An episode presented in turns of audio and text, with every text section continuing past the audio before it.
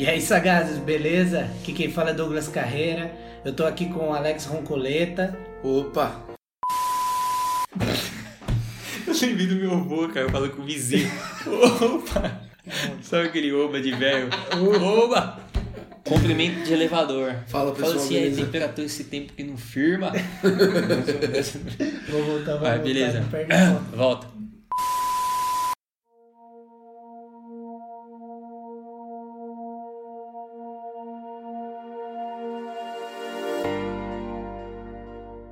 E aí, sagazes, beleza? Aqui quem fala é Douglas Carreira. Eu tô aqui com Alex Roncoleta E aí, pessoal, beleza? e também com o Gustavo Lopes. Tranquilo, Douglas? Beleza? Aí nós vamos falar um pouquinho em como começar os investimentos na Bolsa de Valores. A gente vai bater mais um papo, né, Douglas? Como, como a gente iniciou, quais foram os nossos primeiros passos. Vai ser bem legal pra galera que tá começando saber aí quais são os, os principais passos para iniciar na Bolsa de Valores. Pra sentir um pouco a temperatura da água ali, como que funciona o mercado em si.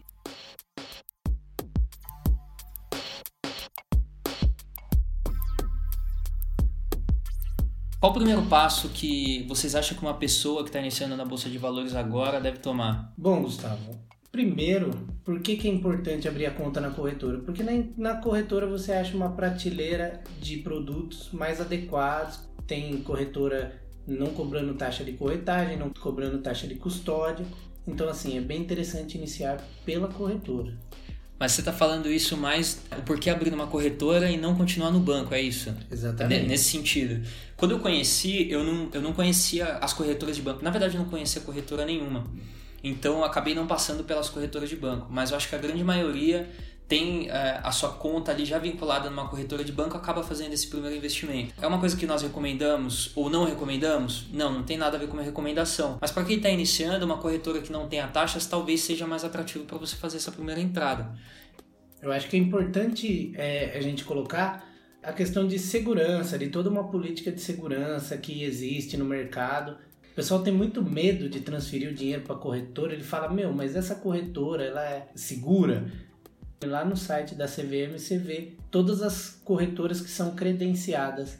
Caso você tenha dúvida se essa corretora ou aquela pode estar operando ou não, é interessante você fazer essa pesquisa. A gente falou um pouco sobre isso lá no primeiro episódio, né? A gente tinha aqueles medos de transferir o dinheiro, de o que, que vai acontecer com esse dinheiro. A partir do momento que eu coloquei o dinheiro, esse dinheiro já está sendo investido ou não. Então, não, pessoal, não funciona bem assim. A gente vai chegar nesse tópico já já. A gente vai listar aqui alguns tópicos bem importantes para quem está iniciando. E também vamos falar sobre essa parte de transferência de dinheiro.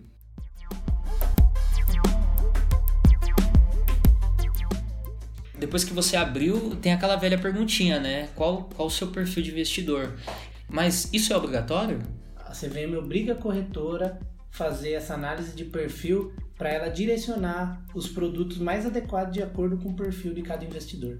Então, essas perguntas são para direcionar os produtos para você, para fazer as recomendações ali da corretora, para não te colocar em nenhuma enrascada, né? Quando eu fiz a minha conta de investidor, A minha conta de nossa, tudo embalou na minha Cara, entra no site investidor contadeinvestidor.com.br Quando eu abri minha conta, para de ver. Cara, desculpa. Que se... Johnny Bravo agora. Eu preciso balançar a mão pra falar, mano. Italiano é uma bosta. Tá... Mano, Você mora italiano já era do seu sangue. Nunca mais você vai ver italiano do seu sangue. Italiano talvez a pizza que você pediu. Esquece.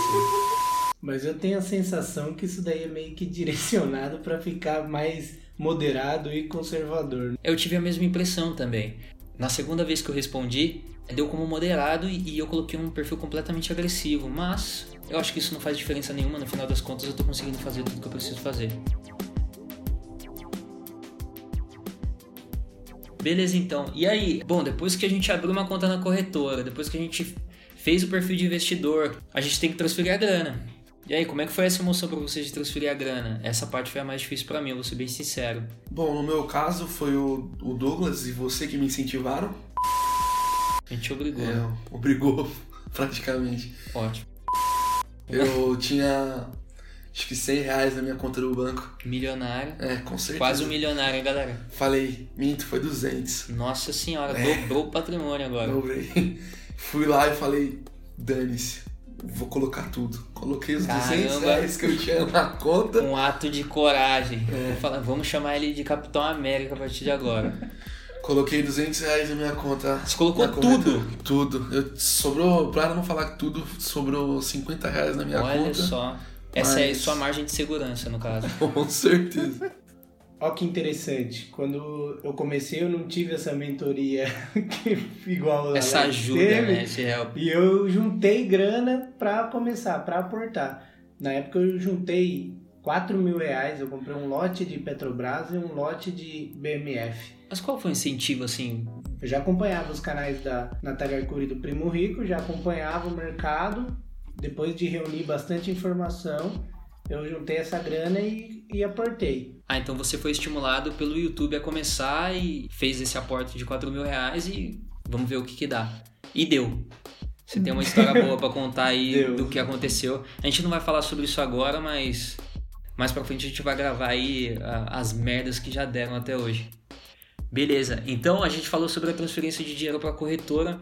Cara, minha primeira transferência de dinheiro foi bem tranquila, então eu já tinha estudado bastante coisa. Eu tive a, a mentoria de vocês também quando eu iniciei. O mais difícil foi escolher um ativo. No começo você não conhece nada, não sabe no que aportar. E com o estudo eu, eu encontrei o primeiro ativo, acredito que tenha sido Grendene. É uma excelente empresa, só que logo após eu comprar teve uma queda de alguns por cento que, no geral, hoje não, não fazia nem sentido ficar preocupado. Teve uma queda de menos de 1%, só que como você não conhece o mercado, isso te impacta muito. Apesar de ser poucos centavos ali, perder não é bom. Enfim, com o tempo você acostuma. A gente falou um pouco sobre abrir uma conta no corretora, por que, nós abrimos uma conta numa corretora, numa empresa de corretagem, não utilizamos a do banco. Falamos um pouco sobre as perguntas do perfil de investidor, sobre a transferência de dinheiro que gera o fator cagaço em todo mundo que nunca transferiu dinheiro para a corretora. No começo vocês selecionaram renda fixa ou já foram direto para renda variável? Como é que foi isso daí? No primeiro momento, eu iniciei com renda fixa. Eu aportei primeiro em tesouro, esperei um mês para não ter o prejuízo. Depois eu apliquei num fundo de renda fixa, deixei também por um período para não ter nenhum tipo de custo, tirei novamente. Caraca, o investidor bird box, né, cara? Porque não sabia o que tava não fazendo. fazia mesmo. completamente vendado no Não escuro e ideia. compra, tira e coloca e não sei o que e tal. E na real você não sabe bem o que é renda fixa nem renda variável, você nem estudou, então você entrou e tal. Então a gente, é, no começo a gente recomendou iniciar fazendo alguma coisa, mas não colocar um grande valor. É só para você ver como funciona o home broker, por exemplo, que é assustador no começo, mas galera, pode ficar tranquilo, eles estão facilitando bastante. O home broker dá arrepio. O do celular é um pouco mais simples, mas o do computador parece que você tem que ser especialista na Matrix para resolver aquele enigma, né, cara? No meu caso, eu já fui direto pra renda variável. Sempre fui um cara bem arriscado, fui bem pela emoção. Um cara bem arriscado. É caixa de Sempre fósforo, um cara amigo? bem. É muito bullying, né? Se dependesse de mim, eu ia, eu ia ser trader. Mas eu vi que com, com as minhas características e tudo mais, não ia ser um bom negócio pra mim agora. É, pra quem tá começando, a gente não, não recomenda, né, é, fazer trading. É, é um pouco mais complicado, você tem que entender de algumas análises técnicas.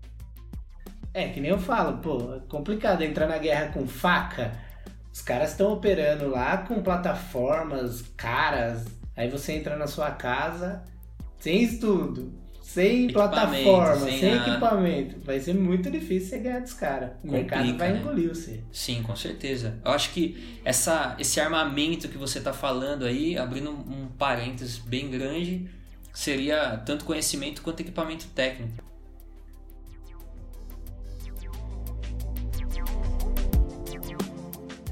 Então, depois que a gente seleciona a renda fixa ou a renda variável, se a gente opta pela variável, ainda a gente tem duas variações de compras, que é preço ao mercado, que é o preço que está no mercado, você vai e simplesmente compra, ou no booking de ofertas, que o pessoal pode estar negociando o valor ou acima ou abaixo daquele, é, daquele preço negociado ao mercado. E aí, como é que vocês fazem? Eu acho que eu tô comprando no mercado, porque eu não entendo muito desses, dessas divergências aí entre book e mercado. É, se você não sabe, você tá comprando a mercado. É, exatamente. Você está basicamente. colocando sua ordem lá direto, ele está executando, você está comprando a mercado. O booking, galera, funciona da seguinte forma: o pessoal pode negociar o valor tanto acima quanto abaixo. Se você tiver um pouco mais de paciência, você consegue comprar alguns centavos ali mais barato. É, seria preparar uma compra, uma venda antecipada. Uma coisa que me assustou quando eu fiz o primeiro aporte foi que o dinheiro não saiu na hora, cara. Ele, ele demorou ali um período para sair e hoje, hoje eu tenho essa noção, mas eu fiquei um pouco preocupado. Não sabia se tinha executado a ordem ou não. Então, Gustavo, essa liquidação demora até três dias para ser executada. Liquidação financeira ocorre em D2 e liquidação física em D3. Esse é o prazo que demora para a operação. Por isso que no dia que você faz a compra, às vezes não sai da conta. Mas é importante falar que o preço que você comprou naquele momento, ele é executado. Bom, a gente falou de vários assuntos até agora e um dos assuntos mais importantes são os tipos de lotes negociados na Bolsa de Valores de São Paulo. Nós temos dois tipos de lote. O lote padrão, que é negociado a centenas de ações, ou seja, você compra 100, 200, 300, não menos do que isso, e o lote fracionário, que você pode comprar quantas ações você quiser. Uma das perguntas mais recorrentes que a gente recebe no Instagram é: quando eu compro no fracionário 100 ações, ele vira um lote padrão? Sim, ele vira um lote padrão. Isso é muito importante entender. Então, tanto faz aonde você comprar, ação é ação da mesma forma. A única diferença é que é o código do ativo com o F na frente. É importante a gente falar sobre o F no final do código de negociação, porque principalmente para quem está iniciando, não sabe que tem um código diferente para o mercado fracionário e às vezes nem conhece o fracionário. Coisa que é bom deixar claro é que o mercado fracionário ele é interessante também, porque a galera que quer investir, mas tem pouco dinheiro, tem essa opção. Bom, sagazes, nós estamos chegando no final do papo e eu acho que é muito importante a gente falar aqui do horário de abertura e fechamento da bolsa, né? Bom, o horário de negociação da bolsa é entre 10 da manhã e 17 e 55. Nós recomendamos que vocês iniciem ali pelas 10 e meia, porque na abertura do mercado você, você tem muita movimentação, né? É, eu acho que é importante aguardar um pouco para ver o direcionamento que o mercado vai tomar.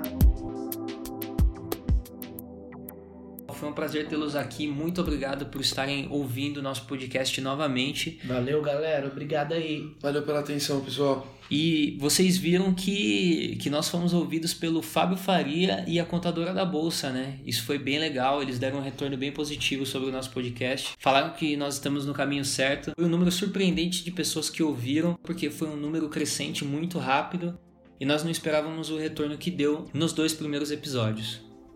Temos um recado rápido aqui para vocês. Siga nossa página no Instagram, Investidor Sagaz. Nós vamos começar o nosso projeto. Já começou, brother. Então é isso aí, galera. Independência ou sorte? Não ficou a merda. Independência ou sorte?